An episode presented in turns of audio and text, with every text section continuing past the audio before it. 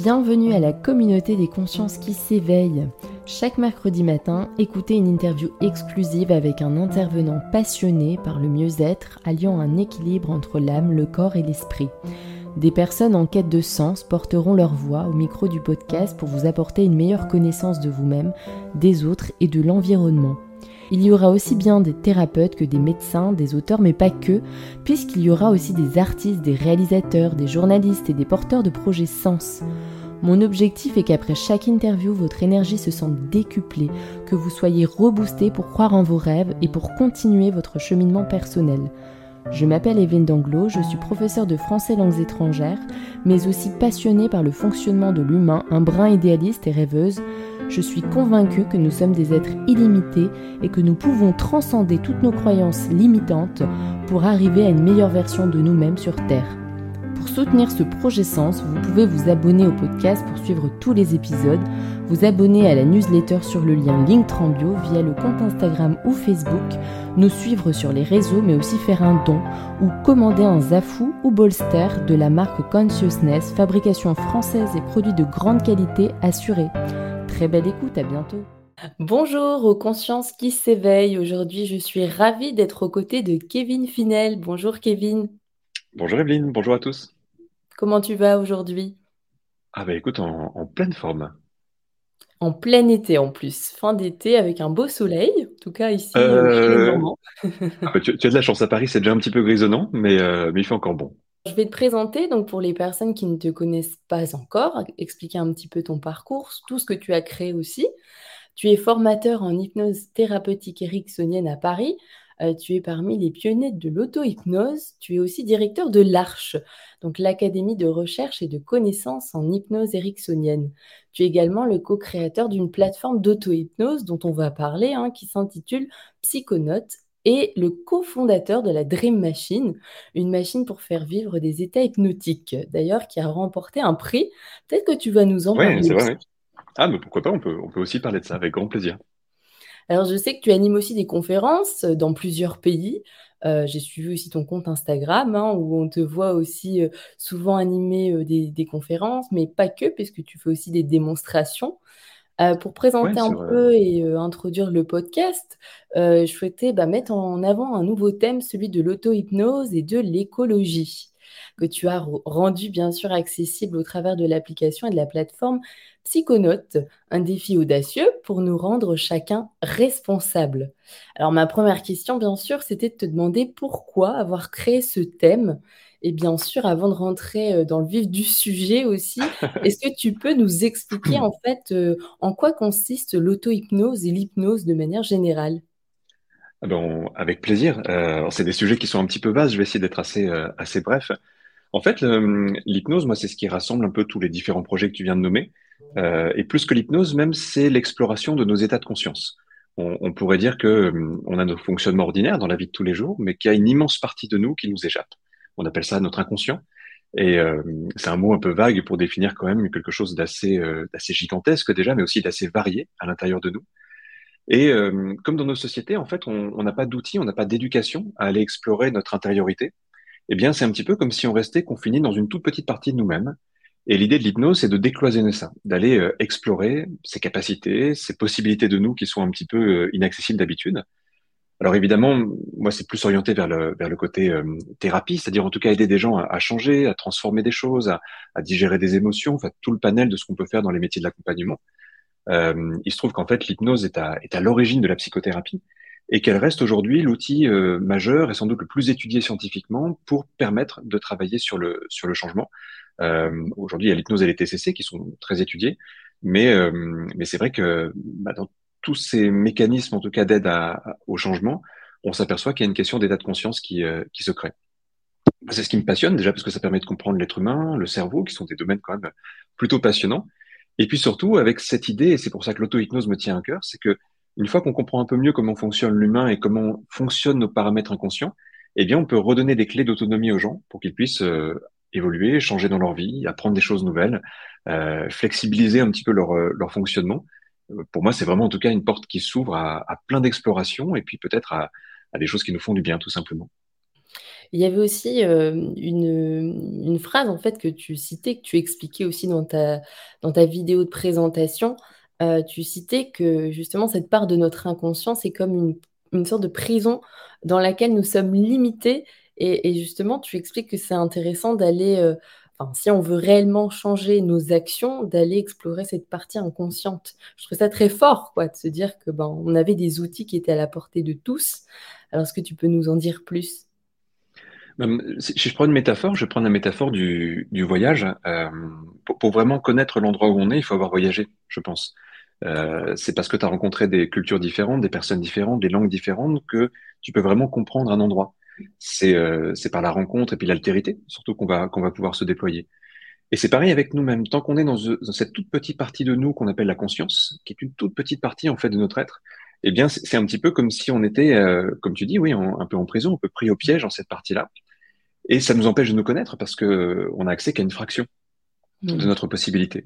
Quand on commence à voyager dans des territoires inconscients, quand on commence à aller explorer nos rêves, nos souvenirs, quand on commence à explorer nos émotions et la manière dont elles sont fabriquées, mais aussi la manière dont notre cerveau biaise un peu l'information, parce que peut-être qu'on en parlera pour l'écologie, c'est un des thèmes majeurs, c'est que notre cerveau, euh, il est extrêmement euh, doué pour créer énormément de choses, mais il a aussi des biais, il a aussi des, il crée aussi des, euh, des structures aveugles.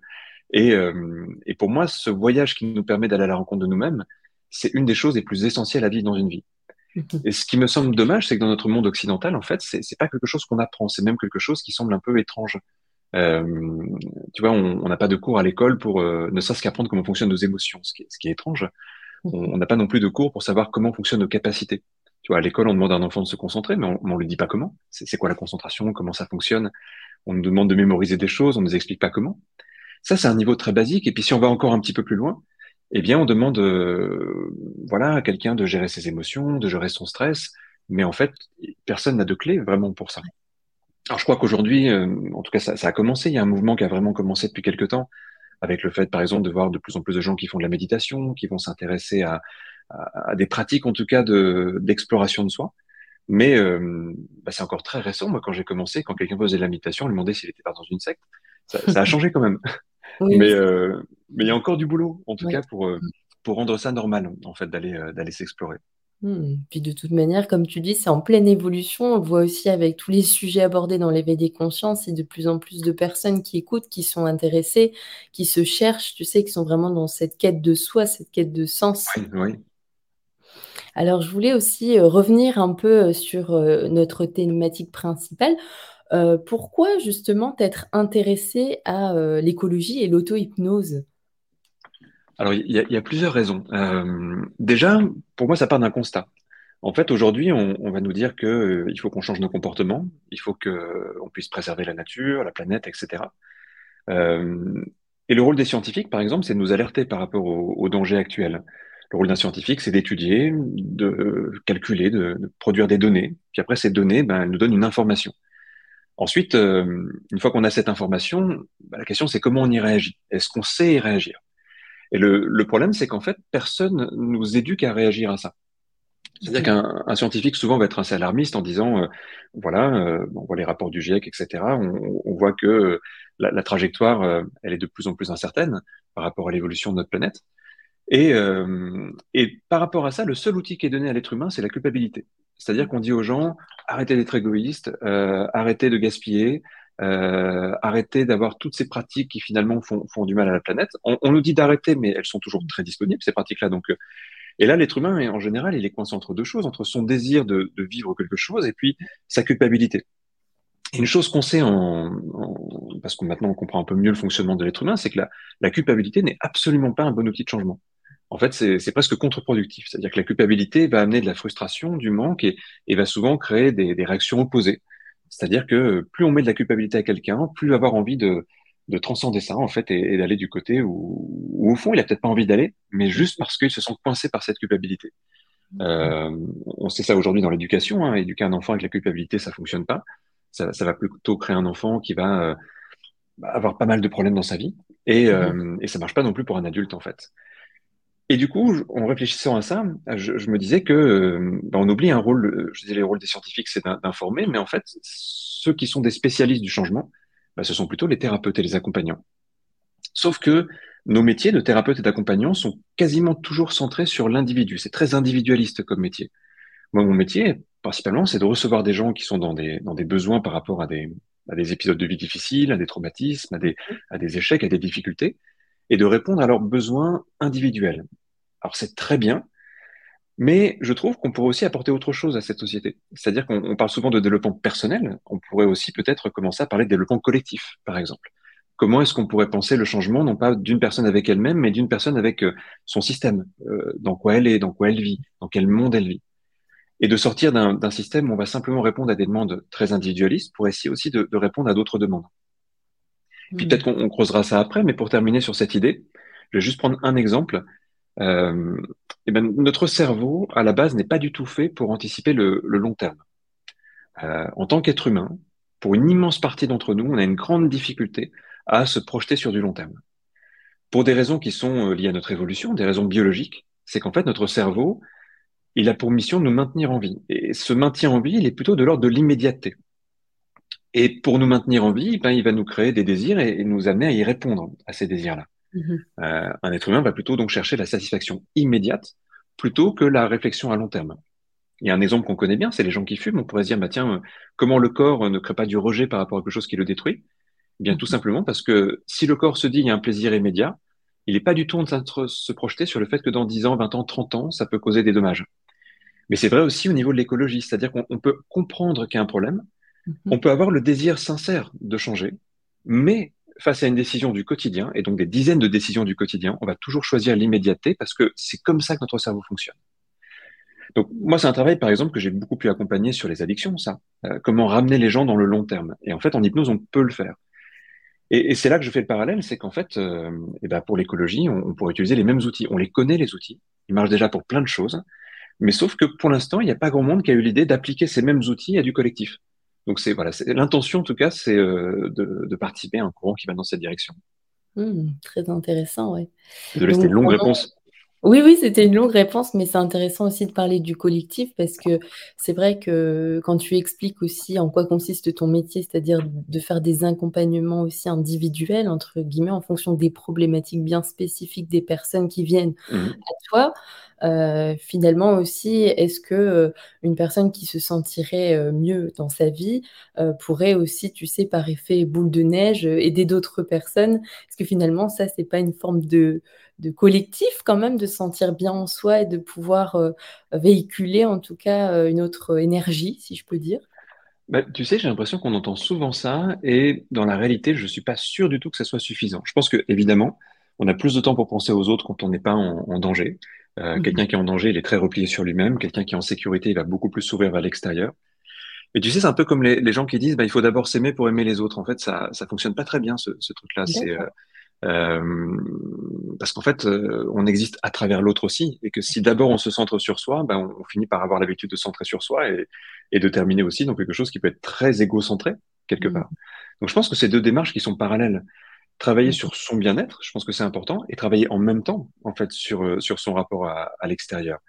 Mm-hmm. En, en, thérapie, on, on, utilise souvent les deux mécanismes parce que quand une personne travaille sur elle, on, on essaie souvent d'élargir sur quelles vont être les conséquences dans son monde, pour sa mm-hmm. famille, pour euh, son travail. On essaie de l'amener vers l'extérieur. Et on s'aperçoit que tant qu'on fait pas ce travail, il va y avoir des résistances parce que si je change, mais que ça va perturber euh, mes relations, eh bien, je vais m'empêcher de changer. Donc les deux mouvements doivent vraiment aller en même temps. Et je pense que c'est pareil si je me fais du bien, mais que ça me coupe du monde, eh bien, peut-être que sur le coup, je vais associer l'idée que quand je vais bien, euh, bah, je suis coupé du monde et tout va bien. Et puis le monde peut continuer dans sa direction parce que moi, ça va, je suis sauvé.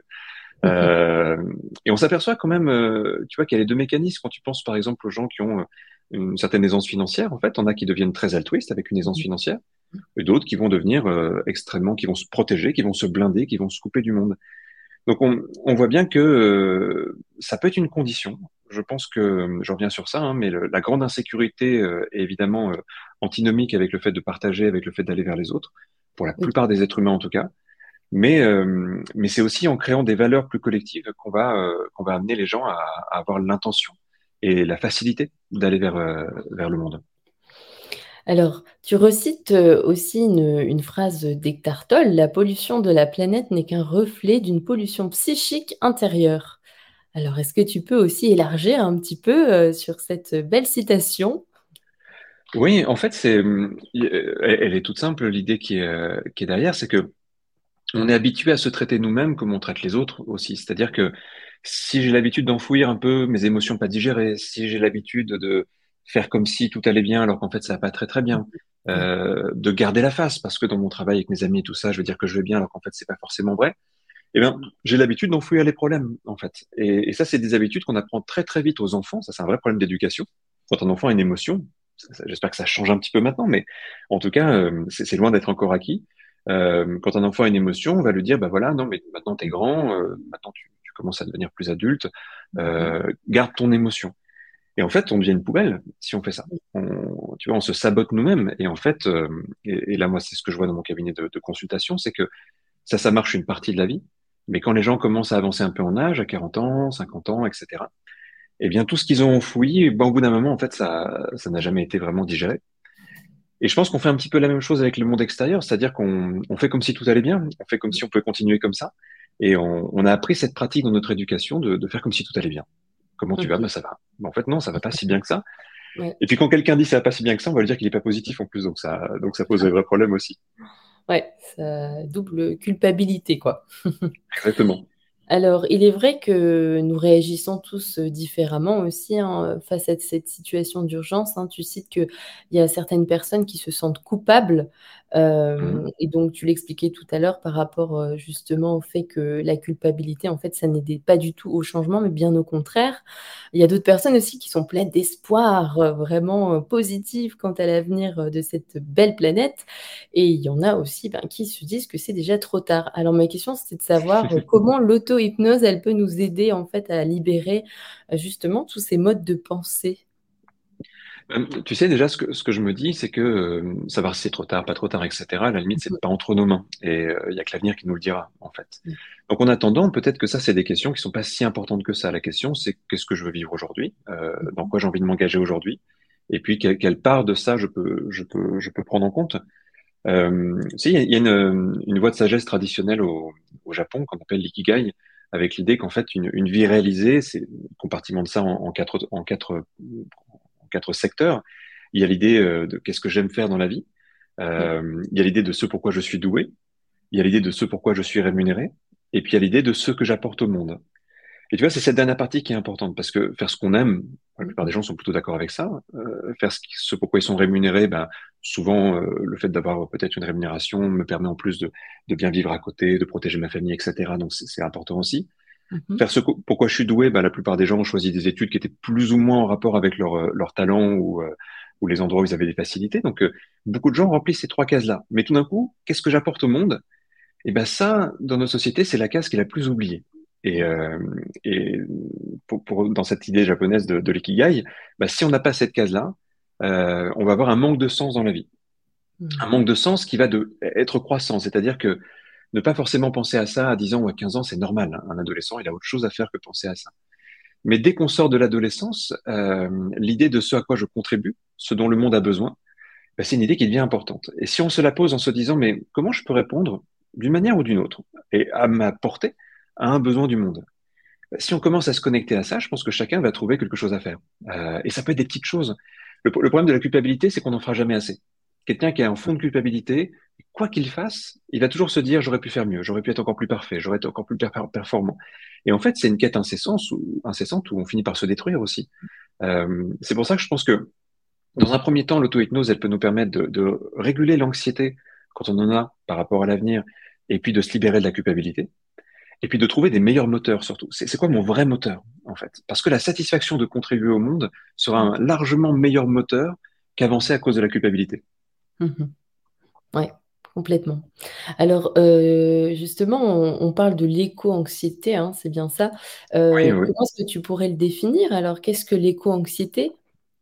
C'est euh, cette peur face à un avenir qui est, qui est incertain. En mhm. fait, ça me semble pas déconnant qu'il y ait un peu d'éco-anxiété. En fait, quand, quand, quelque chose va mal, en fait, c'est normal que ça développe de l'anxiété. Le, le, problème, c'est que si on s'arrête à ça, ben, ça va pas régler vraiment le problème. Euh, mais quelquefois, les gens se disent ah mais il faudrait arrêter de ressentir de l'éco-anxiété. Je, je, je, suis pas sûr. Si par exemple un, un proche est, est, gravement malade, et eh ben je, je ressens de l'anxiété. En fait, c'est humain, c'est normal. Il faut pas mhm. se couper de nos émotions. Par contre, euh, la question, c'est qu'est-ce qu'on en fait? Et puis euh, qu'est-ce qu'on veut en faire? Et, et c'est là aussi qu'on peut essayer de transformer cette anxiété en un moteur, c'est-à-dire quelque chose qui va me donner envie de, de construire, de participer, de, de travailler sur moi. Euh, et je pense qu'en fait, c'est nous faire passer d'une situation où on est un peu figé, comme un, un lapin devant les phares d'une voiture, à une situation où on avance, on, on propose. Et, euh, et puis au fond, alors c'est toujours facile de le dire comme ça, mais quoi qu'il arrive, euh, ben si, si, chacun euh, arrive à, à, à, se sentir contribuer au monde, je, je, pense que de toute façon, ça sera mieux. Mmh. C'est très intéressant aussi quand euh, je t'écoutais parler aussi, que j'écoutais la vidéo justement sur, sur ton site Psychonote. Euh, quand tu parlais de, de, ça, je me suis posé moi-même la, la, question de comment je peux contribuer à ce monde. Et, et mmh. en fait, c'était en créant des contenus par le biais de ce podcast, tu vois, qui n'est pas mon Par activité exemple principale, mais en tout cas qui est vraiment une activité euh, passion. Et c'était intéressant ouais, de, de, se questionner parce qu'effectivement, euh, tu parles de la question de sens et je pense que ça c'est fondamental. Il y a énormément de personnes aussi dans mon entourage euh, qui me disent ne plus trouver de sens à ce qu'ils font. Quoi. Et c'est important de, de, de, se considérer, alors peut-être même œuvrer pour plus grand que soi-même. Mmh. Oui, je, je, je, crois, oui, on, on dit souvent qu'en fait, il y a, il y, y a deux niveaux. Il y a notre niveau identitaire, qui je suis, et, euh, évidemment, c'est important de travailler sur ce niveau identitaire. Et puis ensuite, il y a euh, dans quoi j'inter, je- c'est quoi l'environnement dans lequel je suis. Et, euh, et souvent, l'idée, en fait, quand on dépasse l'identité pour se connecter au, au monde extérieur, on pourrait dire, bah, le monde est vaste, je suis qu'une toute petite goutte d'eau dans un monde euh, incroyablement grand. Mais en même temps, euh, bah, ce monde, il est, il est peut-être vaste, mais euh, on a des voisins de palier, on a des gens à côté de nous, on a euh, plein de Mmh. gens qui ont plein de bonne volonté. Et euh, bah, toi, c'est en faisant ces, ces contenus, mais je pense que ça touche des gens et que ça les aide à changer. Bah, chacun peut trouver sa manière, en fait, d'apporter quelque chose dans son métier ou comme tu le fais là, à côté de son métier. Je trouve Mmh. que c'est euh, c'est des belles interrogations et puis en plus, c'est c'est vraiment porteur de sens, je pense, quand on fait ça. Mmh, complètement. Et puis on se sent aussi animé justement par une force, euh, c'est ce que j'aime toujours dire, qui, qui va au-delà en fait, une force qui nous, Mm. qui nous permet de continuer, d'œuvrer et, et de rien lâcher. Hein. Euh, Ça, c'est, très intéressant. En tout cas, c'est, motivant. Je souhaite à tout le monde en tout cas, de trouver euh, justement euh, sa, sa manière, en tout cas, d'œuvrer euh, dans ce monde. Euh, je voulais aussi revenir justement sur les différents chapitres que tu proposes. Donc, par exemple, dans le chapitre 1 intitulé Les premiers pas, on va venir explorer nos conditionnements, dépasser Mhm. nos conflits internes ou encore sortir du cynisme. Alors, comment sortir du cynisme? Ça aussi, c'était la question. Ça pourrait être intéressant, surtout en tant que bon français où c'est vrai qu'on est quand même considéré comme étant des plaignards. Est-ce que tu peux nous en dire plus? Euh, Alors, c'est vrai que le, là, en fait, ce, programme sur auto-hypnose écologie, euh, on l'a conçu en quatre chapitres. Pour, ceux que ça intéresse, hein, c'est un programme qui est euh, accessible gratuitement. La, la plateforme d'habitude est, sur abonnement, mais ce programme, on s'est dit que c'était, si ça peut toucher des gens, ça peut aider des gens.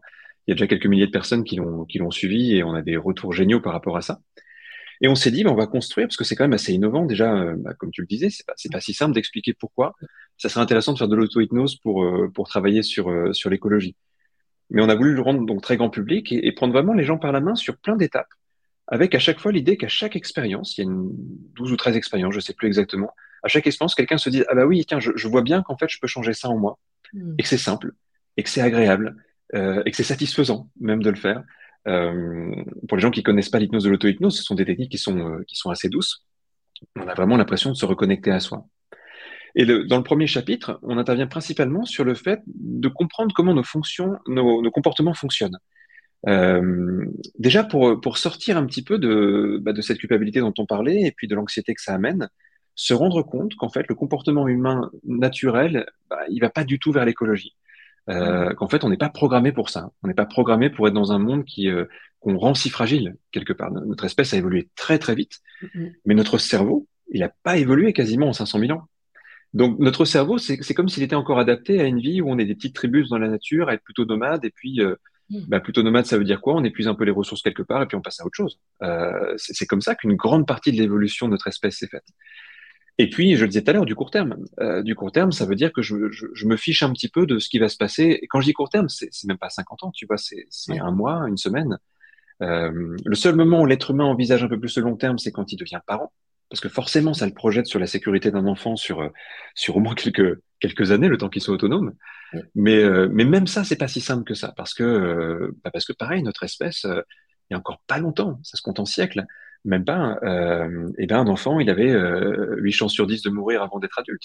Mm. Et, et du coup, ben, il y avait beaucoup d'enfants pour qu'il y en ait certains qui survivent. Et la question était celle de la survie de l'espèce en permanente. Aujourd'hui, on n'a plus trop de questions de la survie de l'espèce en tant que telle, sauf en lien avec notre écologie. Bref, il y, a, plein d'explications sur comment ça fonctionne un, cerveau humain, pourquoi notre cerveau humain est vraiment pas fait pour avoir un comportement écologique, et dire aux gens en fait c'est normal. Euh, c'est normal. Par contre, par contre, notre cerveau est flexible. Ça veut dire qu'il n'est pas fait pour quelque chose, mais on peut lui apprendre à faire quelque chose. Hmm.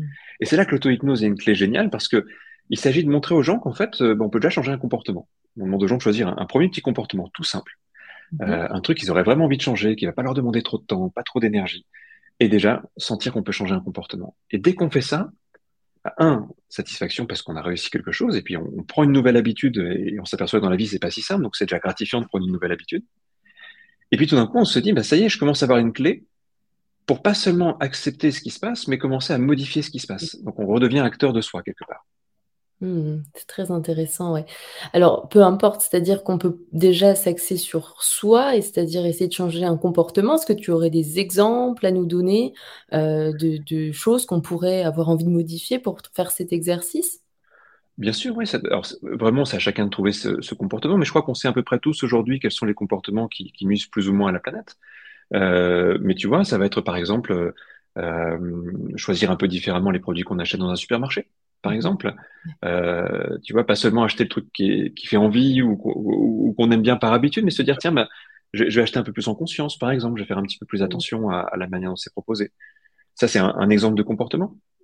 Peut-être qu'un autre exemple de comportement, ça va être euh, bah, de peut-être, euh, je sais pas, faire attention à la manière dont on utilise certains produits, peut-être des choses plus recyclables, peut-être consommer un petit peu différemment, ne, plus prendre peut-être trop de jetables dès qu'on va prendre quelque chose à emporter. Enfin, tu vois, c'est plein de petits comportements. Si quelqu'un me dit, bah, moi, je vais commencer par acheter une gourde et puis arrêter de prendre des, euh, des, euh, des trucs en, en, plastique ou en, papier à Starbucks tous les jours, bah oui, en fait, c'est un tout petit geste, mais ça fait déjà une petite différence. Et le problème, c'est que souvent, tu vois, quand, quand, on pense à un truc comme ça, on se dit, bah oui, ça serait bien que je le fasse, mais je vois bien que c'est une contrainte. Et sinon, on arrive à le transformer, c'est le but de l'hypnose, la contrainte en plaisir, et bah tout d'un coup, j'ai du plaisir à le faire. Et du coup, je me sens bien, en fait. Je, me sens, non seulement j'ai changé un truc, mais en plus, je me sens bien de l'avoir changé. Je suis pas frustré, je suis pas dans la contrainte. Je suis dans le, je suis dans le plaisir. Mmh. C'est très intéressant aussi, ça fait écho, tu sais, quand tu quand expliques vraiment cette prise de conscience. En fait, c'est vraiment quelque chose que j'ai expérimenté, par exemple, au travers de l'outil de la méditation, euh, en faisant, par exemple, des retraites vipassana, etc., où, où, finalement, en devenant son propre auto, tu sais, observateur, tu, tu, prends conscience de tes mécanismes, que ce soit tes modes de pensée, mais aussi tes modes d'action, tes, tes, modes de consommation. Et c'est vrai que, mmh. est-ce qu'on pourrait un peu, euh, je ne sais pas, calquer euh, l'hypnose avec, euh, avec la pleine conscience, ou c'est vraiment s'auto-observer pour changer ses habitudes? Pour, moi, ça fait partie de, de, la panoplie des techniques d'hypnose. En fait, en, en fait, l'hypnose, c'est un moyen d'accès à plein d'états de conscience. Mhm. Donc, notamment aux états de méditation, aux états de pleine conscience, qui sont extrêmement intéressants. Aussi à d'autres états. Euh, à la fois, en effet, pour euh, s'observer, pour mieux comprendre comment on fonctionne, pour mieux comprendre nos résistances et nos blocages aussi. Et puis, bah, remettre du mouvement, remettre de la flexibilité dans tout ça. Hmm, d'accord. Mhm. Donc, finalement, tout ça, ça s'imbrique, quoi. C'est un peu. Euh, je pense, oui. Puis, puis, chacun va trouver la méthode qui lui plaît. Moi, j'aime beaucoup l'hypnose parce que je trouve ça euh, beau, en fait, et, assez ludique. Euh, mais euh, chacun va trouver son outil. Et puis, le but, c'est pas de savoir si un outil est meilleur qu'un autre. Si, si, mhm. pour quelqu'un, c'est la pleine conscience qui lui permet de faire ça, bah super, en fait, ça, c'est génial. Je, je crois qu'ensuite, en découvrant plusieurs choses, on se crée même notre, notre mélange. C'est-à-dire que quelqu'un, par exemple, qui a fait un peu de sophrologie, un peu d'hypnose et tout ça, au bout d'un moment, va se créer ce truc qui lui ressemble et avec lequel il sera, il sera bien et autonome. Hmm. Alors j'avais une question aussi euh, à titre personnel. Euh, toi, Kevin, comment est-ce que tu envisages justement l'avenir? Euh, Parce que c'est quand même un, un beau projet. J'ai espoir aussi que les personnes s'intéressent à ce sujet. Euh, qu'au lieu de devenir passif, mais plutôt devenir acteur, euh, donc en pratiquant au travers de l'auto-hypnose, des capsules que tu proposes, etc. Quelle est ta vision sur le long terme? Est-ce que tu peux nous en parler? Je ne saurais pas te dire parce que je suis pas un grand spécialiste de cette question. Elle, m'intéresse comme tout le monde, mais je, manque de données. Par contre, sur la partie qui me concerne, c'est-à-dire l'accompagnement au changement, je pense qu'il y a un mouvement qui commence à s'initier et, le but justement, c'est essayer de, regrouper un petit peu les personnes qui ont, envie de participer à ce mouvement, que tous les spécialistes du développement personnel, tous les spécialistes de la psychothérapie, etc., puissent aussi prendre leur part en se, disant, ben, vu qu'on est les spécialistes du changement, essayons d'appliquer les changements à, d'autres choses aussi et de répondre à, un besoin que les gens ont mais qui ne savent pas encore exprimer. C'est-à-dire que tu, vois, aujourd'hui, ça paraît naturel d'aller voir un, un, hypno pour arrêter de fumer. Mm. Euh, c'était pas vrai il y a, il y a 30-40 ans. Il y a 30-40 ans, déjà, arrêter de fumer, pourquoi? Les, médecins nous disaient que c'était plutôt bon de fumer. Donc, euh, il y a eu un revirement de situation complet. Peut-être pas 40 ans, un peu plus, mais mm. en tout cas, il n'y a pas si longtemps que ça, il y avait des publicités médicales pour le, approuvées par les médecins sur le tabac, tu vois. Mm. Euh, donc, on voit qu'il y a un énorme revirement de situation et qu'aujourd'hui, on va avoir un hypno pour arrêter de fumer. Je vais prendre un exemple un peu, un peu, un peu étrange, mais euh, peut-être que demain, dans, le cabinet des, accompagnants, il y aura des gens qui disent bah voilà, moi j'aimerais bien limiter ma consommation de viande, mais bah, parfois euh, plaisir immédiat et voilà, j'aimerais bien peut-être avoir une alimentation un peu plus raisonnée par rapport à ça. Et mhm. ben on pourrait aider les gens à changer aussi ce comportement, peut-être à, à, prendre différemment du plaisir à ce qu'ils mangent. Et ça serait quasiment le même mécanisme que pour les, les faire arrêter de fumer. Et, mais je crois que c'est à nous d'initier le fait que ce genre de choses peut être travaillé en consultation. Mhm. Euh, qu'une personne peut très bien dire, ben voilà, euh, euh, j'ai ce comportement-là, je ne suis plus en accord avec ce comportement, mais j'y peux rien, ça revient. Tu vois, c'est le même mécanisme que pour la compulsion. La personne qui te dit, euh, euh, je passe quatre heures par jour sur les réseaux sociaux, mais je n'ai pas envie de le faire, c'est juste automatique, ça me dépasse. On est dans la compulsion. Et bien de la même façon, la personne qui dit, bah oui, mais à chaque fois je craque, à chaque fois je fais ça, alors que c'est pas mes valeurs. Et bon, on mmh. pourrait les aider à se réaligner à leurs valeurs. Et, euh, et j'ai l'impression que ça, ça, suit vraiment le mouvement de notre société parce que c'est en train de, comme tu disais, de s'éveiller tout ça. Mais il nous faut les outils, en tout cas, pour, euh, pour que ça reste pas juste un, une envie, mais que ça passe à l'action. Mhm. Oui, donc on encourage tout le monde justement à passer à l'action en écoutant aussi euh, les capsules d'ailleurs qui sont disponibles. Alors il me semble qu'elles sont, euh, elles sont gratuites si je me trompe pas. le programme sur l'écologie est, entièrement gratuit, il suffit d'aller sur la plateforme et puis voilà, il y a, alors comme sur tous les programmes sur la plateforme Psychonautes, il y a des petites vidéos d'introduction qui donnent un peu l'explication on peut les euh, voir ou, ne pas les voir, à la limite, et passer directement aux expériences. Et les expériences sont sous format audio. Elles durent euh, entre 10 minutes et un quart d'heure, je crois, à peu près toutes. Donc ça reste assez court, on peut en faire une, euh, puis laisser un jour ou deux passer. il y en a même qu'on peut avoir envie de refaire, parce qu'on sent qu'il y a encore besoin d'approfondir. On, met des écouteurs, par exemple, et puis on se laisse accompagner. C'est comme un voyage, une guidance pendant 10-15 minutes. Et on va plonger en soi. Et à chaque fois, chaque expérience a euh, un but précis. Donc, il y a une petite explication sur le but. Et puis après, on part dans, on part dans l'expérience. il y a mmh. vraiment, je trouve, des, des, très belles choses à vivre avec ça. Mmh. Et en plus, on se laisse guider euh, par ta voix. ouais, alors on est, on est deux avec euh, mon comparse Bruno Suras, qui est aussi un professionnel de l'hypnose. On, on, travaille ensemble, en fait, dans, dans mon école de formation depuis, depuis une quinzaine d'années. Et on, voilà, on partage vraiment cette passion. Et je, je, dis un petit mot sur Bruno parce que c'est typiquement le, ça c'est le frère si je disais ça, mais lui il est, il est, vraiment quand on a commencé à parler du thème sur l'écologie à dire bah oui moi il y a plein de comportements que je changer et que je que, que je change pas. Et du coup il s'était dit bon bah allez je vais m'appliquer le je vais m'appliquer le programme avant de le faire donc euh, quand on a créé le programme euh, bah, il a commencé à changer des comportements etc. Et c'était euh, c'était euh, touchant à voir parce que euh, bah c'est exactement le voilà c'est exactement de cette façon-là qu'on aimerait toucher les gens tous les gens mmh. qui ont de la bonne volonté mais qui, euh, mais qui se sentent euh, voilà, pris dans, dans, un jeu et dans des habitudes. Hmm. très intéressant. En tout cas, j'incite justement toutes les personnes à découvrir aussi euh, ces capsules. Alors, je voulais aussi revenir, comme on s'était dit qu'on allait revenir sur la Dream Machine que tu avais mmh. co-créée, d'ailleurs, qui a remporté une médaille hein, de bronze au concours Le Pin. Oui, le, concours Lépine, c'est le, le grand concours français des inventions. Et, euh, et on l'a présenté l'année dernière et, et, on a eu la médaille de bronze. Donc c'était une belle surprise parce que c'est un, une invention qui est un peu innovante et, et peut-être euh, euh qui n'était pas toujours compréhensible, je pense, pour le jury du, du concours Lépine parce que mm. Euh, on est vraiment dans quelque chose qui est très moderne, entre guillemets. Et, euh, et en même temps, ça les a touchés. je crois qu'ils ont vécu des belles expériences et ils ont envie de récompenser ça. Donc c'était une belle surprise.